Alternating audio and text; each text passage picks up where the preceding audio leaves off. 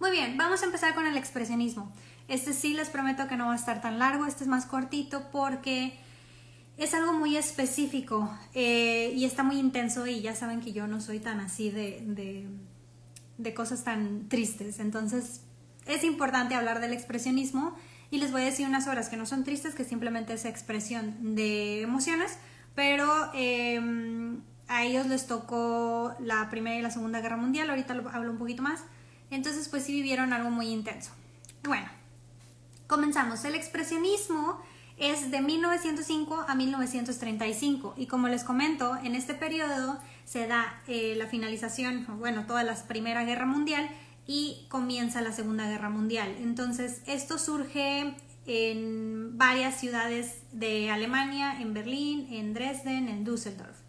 Entonces, en varias partes de Alemania nace esto llamado expresionismo. Y realmente estos expresionistas surgen porque quieren expresar a través del arte su como preocupación o desagrado o que no aprueban el arte o más bien la sociedad moderna.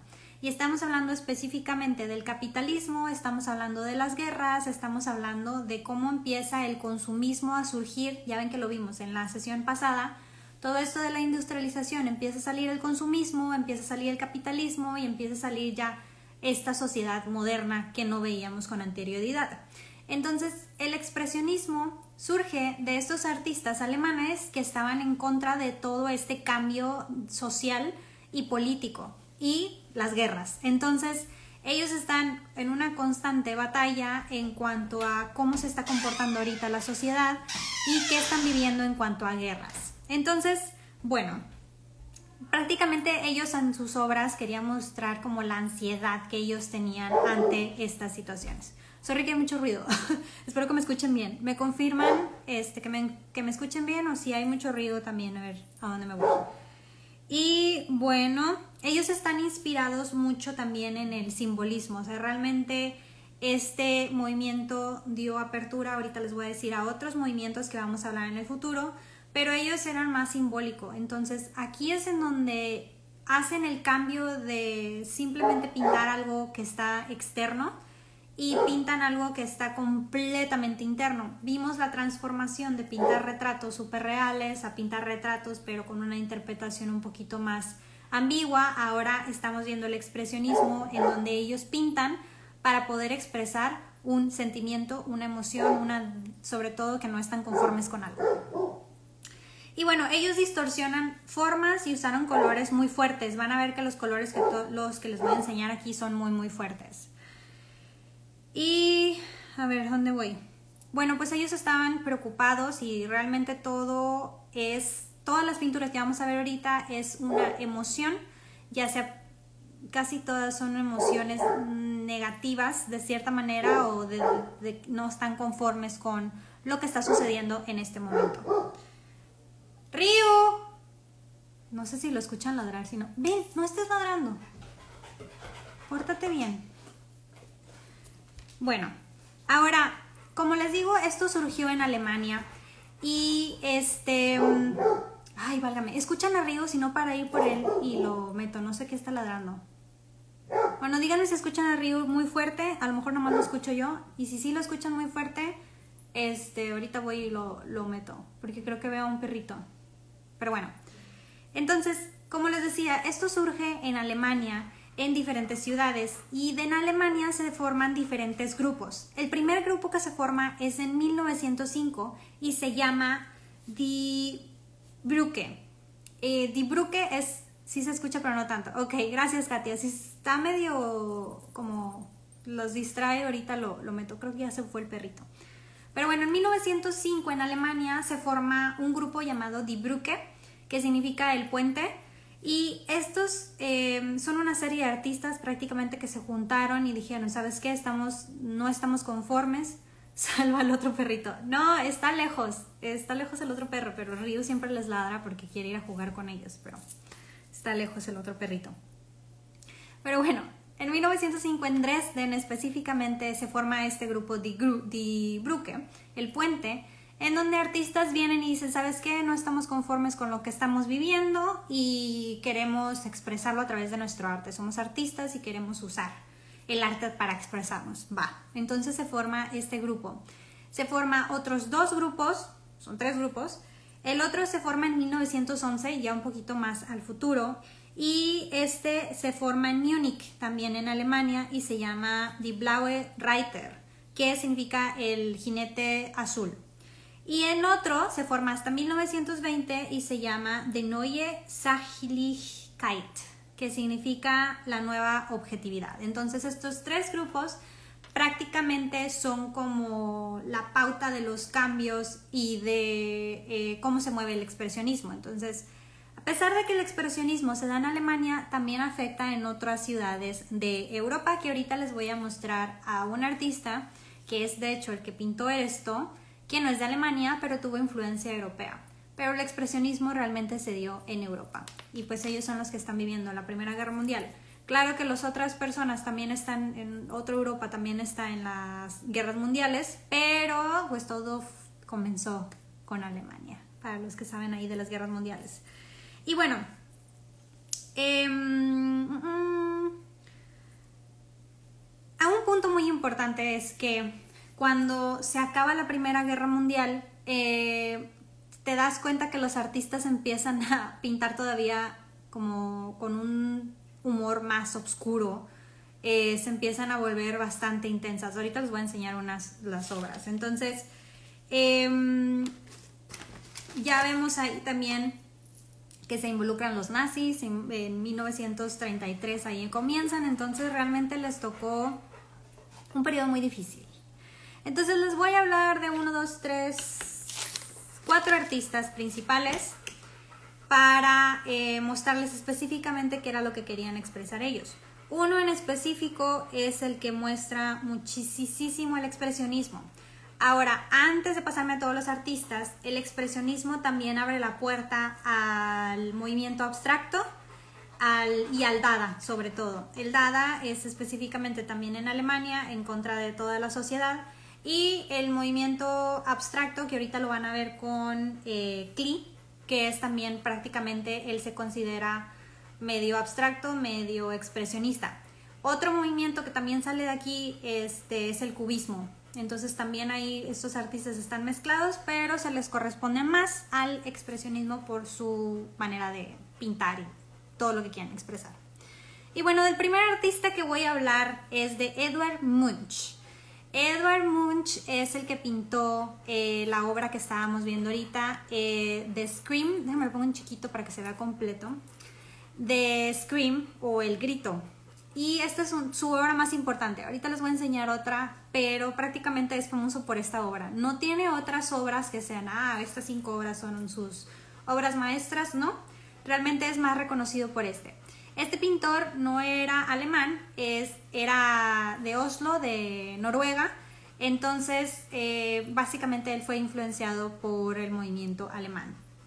Ahora, esta pintura originalmente se llama El grito de la naturaleza, The Scream of Nature. Fue pintada en 1893 y ahora está padre la historia que narra porque mm, dice que él estaba caminando con sus amigos un día en un puente de, de Oslo y pues era una, un atardecer. Y dice que él empezó a ver, pues ya ven que el atardecer se empieza a poner así bien bonito, de diferentes colores rosas y sobre todo naranja ya cuando se va a meter el sol. Pero lo que él expresa es que cuando iba caminando, y no va a ser diferente, están bien al norte y tienen unos cielos hermosos, pero bueno, iban caminando y dice que ve que el cielo se vuelve rojo y que él lo, lo relaciona como con sangre y que prácticamente el cielo se está, la naturaleza se está muriendo y era el grito de la naturaleza. Entonces él empieza a tener un ataque de ansiedad y se sienta en una banquita del puente y sus amigos, dice que iba con otros dos amigos, siguen caminando. Entonces él nada más se sienta y contempla eh, el atardecer, pero lo contempla de una manera un poquito perturbadora, porque dice que le empieza a dar un ataque de ansiedad. Entonces para él ese momento dice que era el grito de la naturaleza y era como tratar de expresar el, ese momento de ansiedad que le pasó. Entonces, si ven aquí, están sus dos amigos que ya se iban y él es este, prácticamente él en ese momento estaba teniendo ese ataque de ansiedad y vemos obviamente el cielo rojo que es en un atardecer y en un puente de Oslo. Este puente obviamente existe y pueden ir a verlo y hay tours y te hablan de, de esto prácticamente. Pero también él estaba pasando por una situación un poquito difícil, eh, ya que su hermana también tenía unos problemas y estaba pasando por un periodo emocional bastante intenso. Realmente aquí vemos a muchos Van Goghs, un poquito.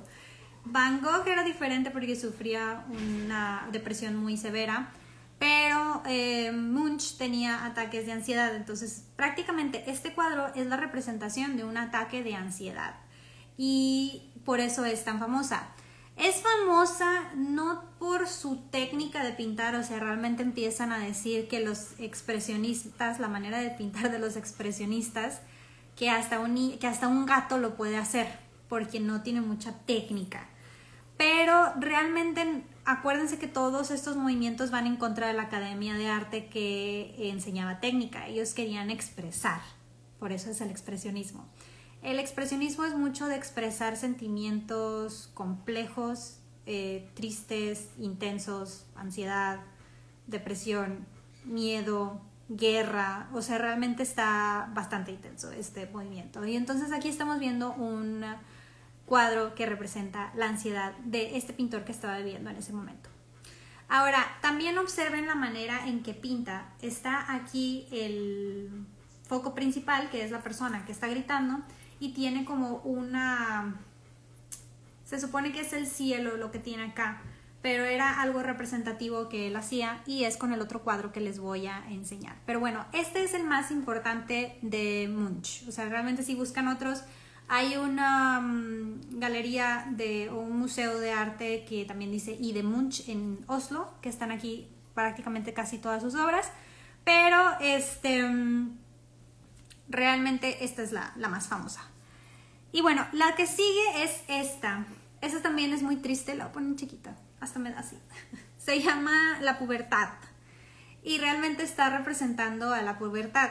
Ahora pusieron una, es una, una niña en donde empieza a, pues, a crecer y entra al periodo de pubertad en donde pues es muy difícil y todo el mundo tiene crisis tanto por su cuerpo, por sus emociones, porque no entiende la vida, no sabe que están ahí, etc. Entonces, prácticamente esta es otra obra que también representa ese periodo difícil de eh, la transición de niño a ya eres, vas a ser un adulto o estás en la transición de ser un adulto. Entonces, lo que quiero resaltar también aquí es el estilo de la sombra que tiene la, la muchacha.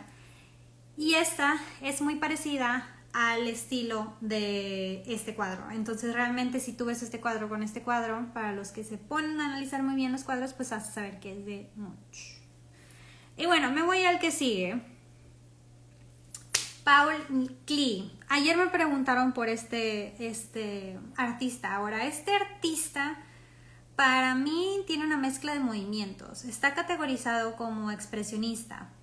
A ver, tengo aquí un comentario. Hay cuatro en... Ah, sí. Hay cuatro, una colección privada en pastel que está en pastel, colores pastel.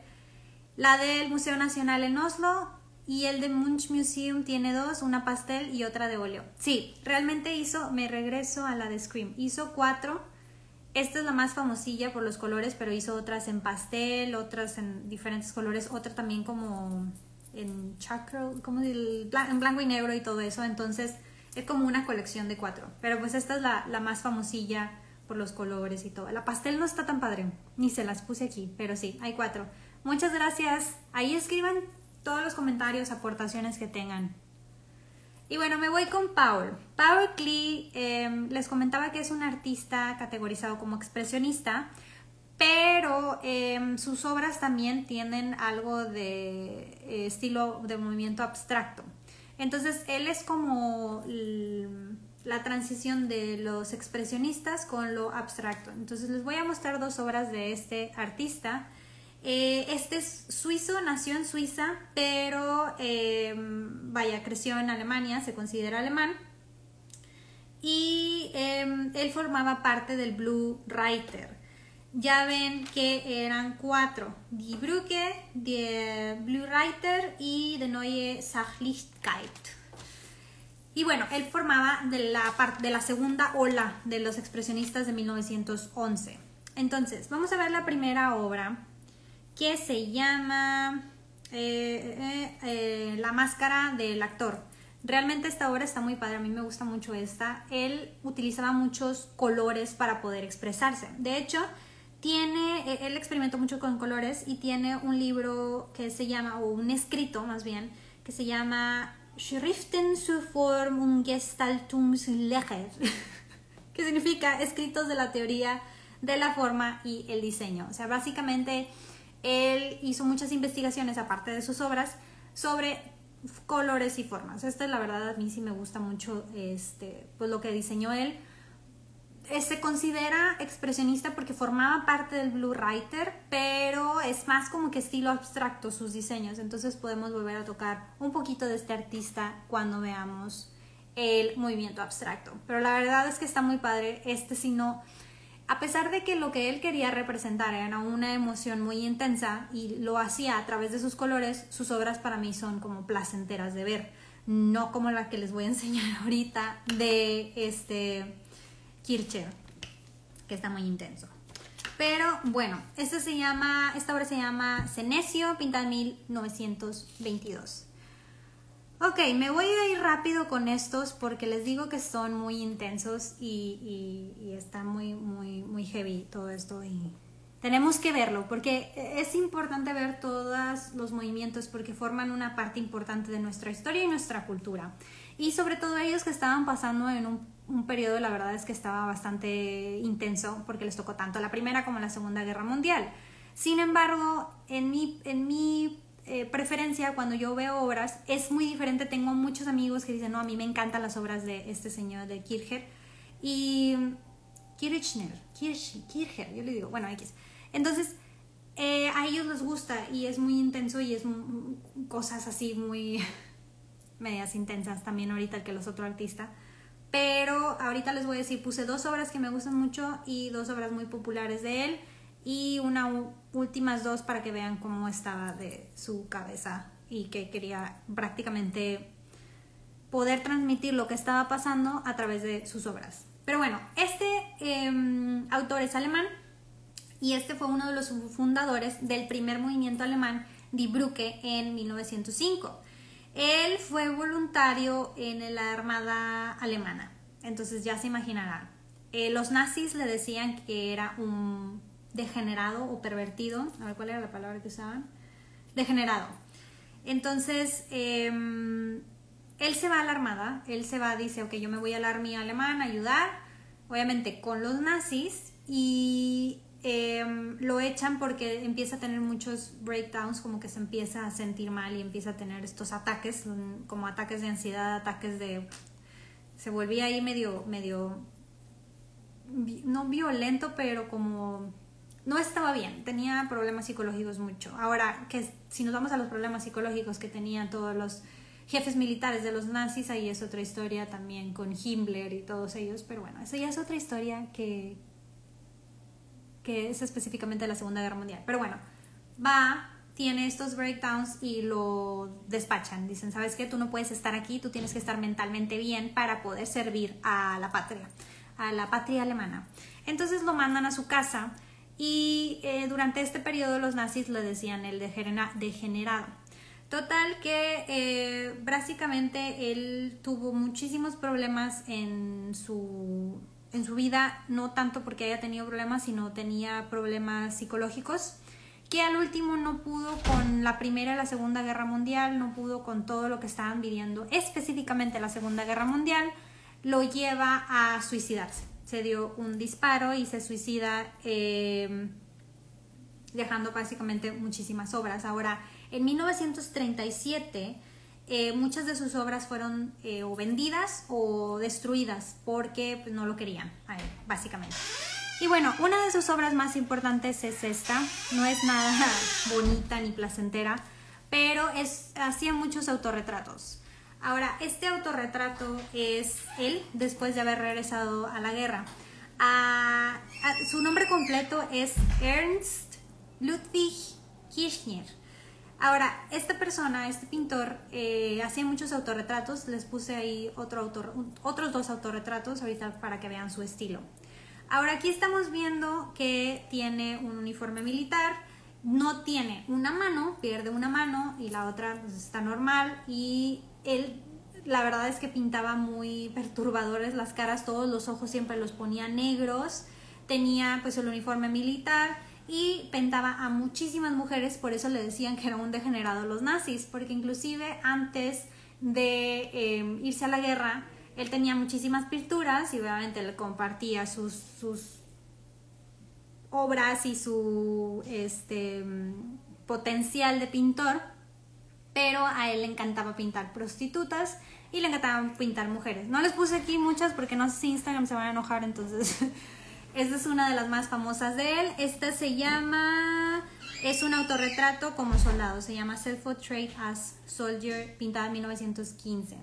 Entonces, esta, em, ah, perdón, él sirvió en la Primera Guerra Mundial y luego los nazis le decían el, degenerado. Pero bueno, entonces, este está en Ohio, este se encuentra en Ohio, en Estados Unidos.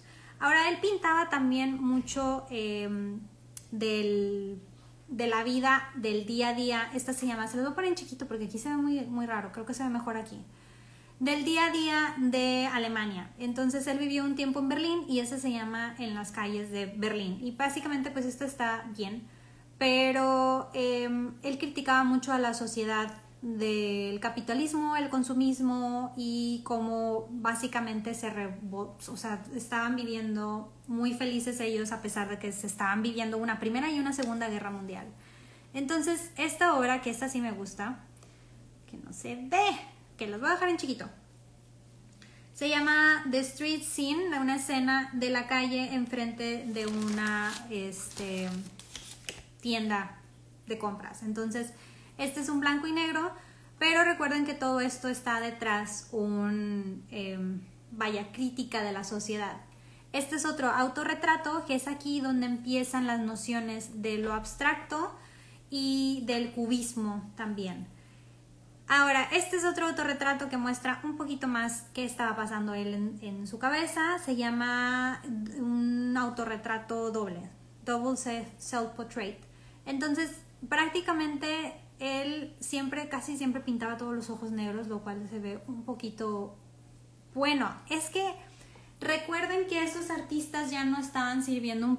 o sea, estaba sirviendo un propósito a hacer su arte que era transmitir una emoción. Entonces, si tú ves estas obras, realmente sientes así como que, mm", pero eso es, o al menos yo, eso era lo que querían. Les digo, no es como que yo me vaya a un museo a apreciar estas obras horas, como lo haría como los impresionistas, que están hermosas sus obras.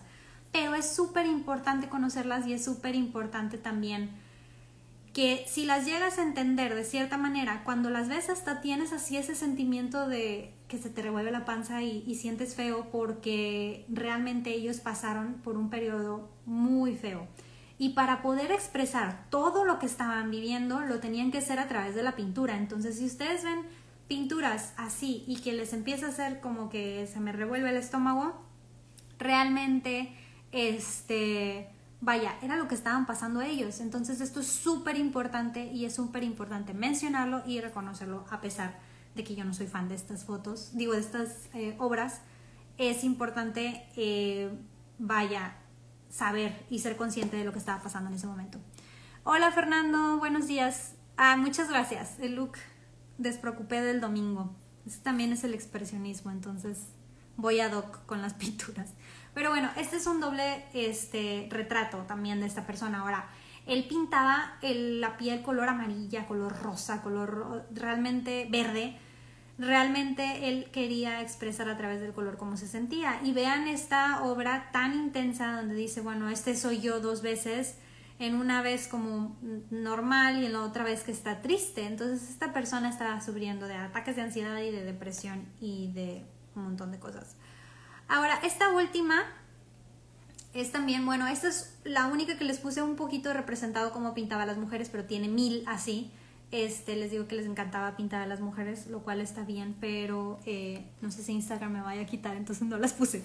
Pero bueno, entonces esto se llama Equestrieni. Supongo que es las, las de... Se, se me fue la equitación. Entonces, em, lo voy a poner en chiquito. Realmente todas sus obras, aquí realmente se está burlando del circo, se está burlando, o sea, está expresando en todas sus obras su inconformidad hacia la sociedad moderna alemana, en general también, en Europa. Y bueno, ya para finalizar les voy a enseñar uno con dos obras que son las más intensas, o sea, voy subiendo de, tonito. El más representativo del expresionismo es el Kircher, que el que, acabamos de ver. Eh, les recuerdo, su obra más importante es este autorretrato cuando sirvió la guerra que se quedó sin una mano. Y em, Munch es más o menos representativo del expresionismo, pero también tiene eh, un poquito de mezcla de los pasados. Eh, Klee es mezcla tanto del expresionismo como del abstracto. Y el que estoy viendo, el que vemos ahorita es el que fundó prácticamente el primer movimiento. Y el que vamos a ver ahora, todos revueltos, este Mark Beckmann estaba, él formaba parte del tercer movimiento alemán llamado de Neue Sachlichkeit, que es la, la nueva objetividad. Entonces, si nos vamos en orden, me voy para atrás. El primero, pionero del expresionismo, fue Kircher. El segundo fue eh, que, se, que fue el de Die Brücke. El segundo fue, ¿dónde está? Acá está. Klee, que formó parte de la segunda ola, que era Die Blaue Reiter. Y la tercera ola es el último que vamos a ver ahorita, que es Max Beckmann. Max Beckmann era alemán, y hablando de la nueva objetividad alemana, y este pues fue ya en 1920 este movimiento, pero pues estamos viendo como que la... Aquí les tocó la introducción de la Segunda Guerra Mundial. En los otros era como el cierre de la Primera Guerra Mundial. Entonces, les voy a enseñar dos obras rápidamente porque están bien feas. o sea, son muy expresionistas, pero no, no soy fan, insisto. Ya me conocen que yo soy puro amor y colores y cosas bonitas. Pero bueno, esto es importante. La primera es esta que se llama The Night, la noche. Y rápidamente les voy a comentar que es una escena en donde se inspiró por todo lo de la guerra y vemos a unas personas saqueando a otras personas. En la primera vemos a un colgado este, que lo están ahorcando unas personas, le están agarrando el brazo. Vemos a una señora con su hijo, la señora acaba de ser violada, el hijo se lo van a llevar y así. Se me pone así, chinita, la... no, no me gustan. Pero realmente imagínense lo que estaban viviendo estas personas que tenían que expresar esto para, vaya, decir, esto está mal, no me gusta, estoy en contra de lo que está pasando, ¿cómo es posible que estemos haciendo esto? Y la segunda rápidamente es un autorretrato de Max, entonces aquí en este puro autorretrato lo ponen chiquito. Te das cuenta lo que estaban pasando estos artistas. Entonces, repito, ellos estaban pasando todo el cambio del capitalismo hacia el capitalismo, hacia el consumismo y sobre todo la Segunda Guerra Mundial. Ya lo voy a quitar. ya acabé. Del expresionismo. A mí, yo como me meto mucho en las historias de las pinturas, se me hacen muy intensas y, y estoy consciente de todo lo que pasó. Pero es como cuando me dicen a mí, estaba en Berlín, me dicen, vamos al campo de concentración a ver. Y yo, ¿a ver qué? O sea, no. me sé punto y coma la historia, puedo imaginarme el campo de concentración, puedo imaginarme todo lo que pasó. Entonces, realmente no quiero ir porque soy muy, eh, o sea, muy perceptiva a todo. Entonces, si voy ahí voy a empezar a llorar o voy a empezar así a sentir bien feo. Entonces, no, o sea, es importante que hayan memoriales y que hayan este tipo de obras porque hay muchísima gente que no cree que sucedió o que no o que el de que jajaja ja, ja, un chiste un campo de concentración o un chiste la guerra y este tipo de obras hace que concientices a estas personas entonces es importante que existan y por eso obviamente di el expresionismo em, pero yo prefiero que no no, no, no ahondar mucho en ese tema porque está muy intenso. Pero sí, es súper importante porque les digo, hay muchas personas que de verdad dicen, no, no pasó nada, y este lo toman como un chiste y también eh, se me hace súper eh, vaya. No bueno sí medio grosero o falta de respeto que no le den vaya seriedad a este tipo de obras pero eh, cuando ves una obra dice, ah, pues me gusta, no me gusta, los colores, etcétera, pero tienes que ver sobre todo de estos movimientos hacia adelante, tienes que entender por qué son estas obras, qué representan los colores, los movimientos y todo, porque tal vez puede representar algo pues muy, muy intenso. Pero bueno, hasta aquí mi este, sesión número 20 de Historia del Arte.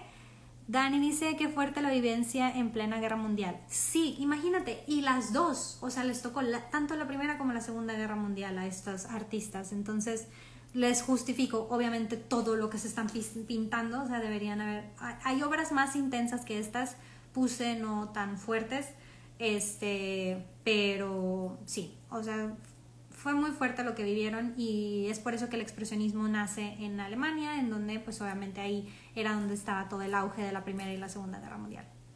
Pero bueno, hasta aquí mi sesión número 20 de, este, de Historia del Arte. Espero que les haya gustado.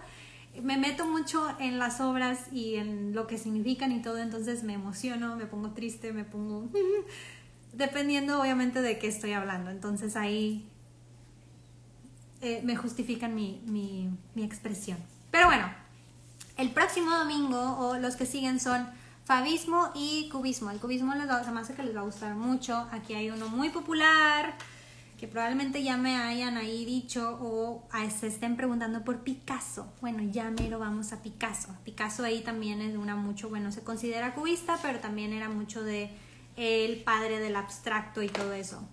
Eh, a ver, después de esto vemos futurismo y suprematismo y lo que les digo también va el Dada. El Dada está también, no está tan intenso como el expresionismo, pero sí es mucha crítica política de Alemania. Este, pues está, está interesante también. Luego neoplasticismo y luego mágico realismo nos vamos con Frida, eh, subrealismo y todo eso. Pero bueno, todo eso lo vamos a terminar ya les puse el programa de noviembre y em, en diciembre acabaríamos el libro de Susie Hodge y en enero empezamos con Asia. Bueno, pues espero que les haya gustado la sesión número 20 de Historia del Arte. Esta la hice un poquito más chiquita porque les digo que es muy intensa este movimiento para mí. Mm, y más que yo vivía allá, entonces está, eh, sí está muy triste. Pero bueno, espero que les haya gustado, espero que les haya gustado las obras, o sea, a pesar de que tienen una historia triste, son algo pues muy expresivo, vaya, este, y es algo importante de la historia que hay que recordar. Pero bueno, espero que tengan un excelente dominguito, eh, que disfruten, coman rico, yo apenas voy a ir a desayunar y pues nos vemos el próximo domingo para hablar de arte con la sesión número 22. ¡Wow! Ya son un montón. Muchas gracias por estar aquí y por, eh, vaya a escuchar mis pláticas de historia del arte. Nos vemos el próximo domingo. Les mando un beso. Bye.